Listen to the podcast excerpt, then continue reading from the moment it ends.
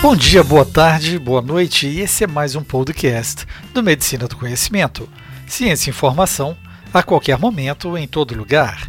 Eu sou Pablo Guzmão, anestesiador, e como compartilhar é multiplicar, seguimos com um assunto sem fronteiras no mundo do conhecimento.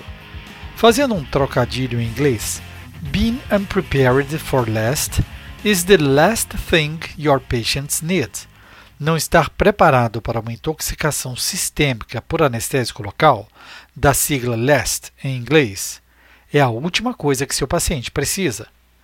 Embora a incidência de toxicidade sistêmica por anestésico local, LAST, após uma anestesia regional ou local seja rara, esse evento adverso devastador permanece um perigo claro e presente e que os anestesiologistas devem estar preparados para enfrentar caso ocorra.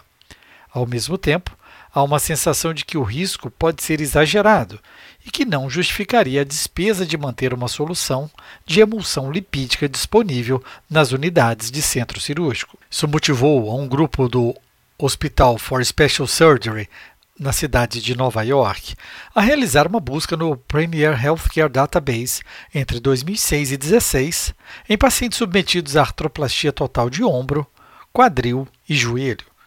Os pesquisadores identificaram a incidência de casos potenciais de LEST usando uma série de critérios, incluindo o CID-9, a nona revisão da Classificação Internacional de Doenças, indicando evidência direta da complicação, intoxicação por anestésico local, por bloqueio de plexo e nervo periférico, intoxicação por outros anestésicos locais não especificados, ou resultados substitutos, como convulsões e parada cardíaca, além de uma indicação no prontuário do uso de emulsões lipídicas a 10 e 20% no dia da cirurgia. Resultados apresentados no Congresso da Sociedade Americana de Anestesia Regional e Medicina na Dor, com resumo 1123, os pesquisadores identificaram 323.555 pacientes que receberam bloqueio de nervo periférico durante o período do estudo. Entre estes, a incidência geral de LEST foi de 0,17%. Para a artroplastia de joelho e ombro, houve uma redução da ocorrência do LEST entre os anos de 2006 e 2016, de 0,76% em 2006 para 0,05% em 2016, na artroplastia de joelho. E na de ombro, a incidência em 2006 era de 1,48%, chegando a zero em 2016. Para a artroplastia total de quadril, por outro lado, as taxas acumuladas caíram de 0,97% para 0,1% em seu ponto mais baixo.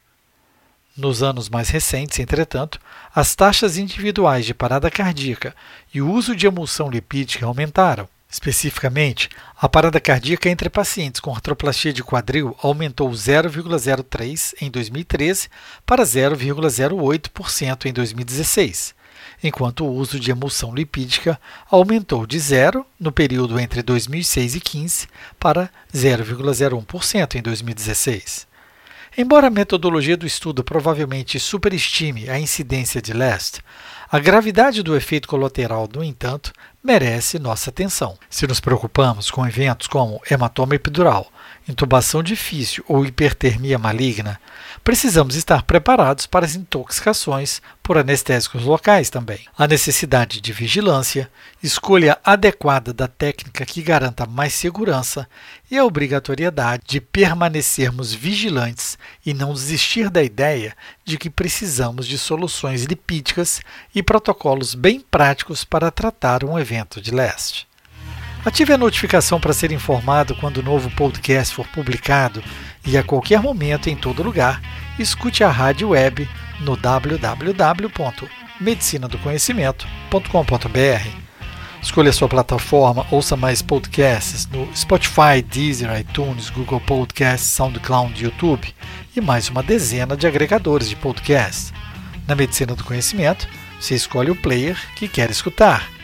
É importante seu feedback e compartilhar nas redes sociais e deixar seu like. Além disso, você pode entrar em contato e sugerir o próximo tema. Fique ligado nas redes sociais Twitter, Facebook e Instagram Medicina do Conhecimento. Afinal, compartilhar é multiplicar.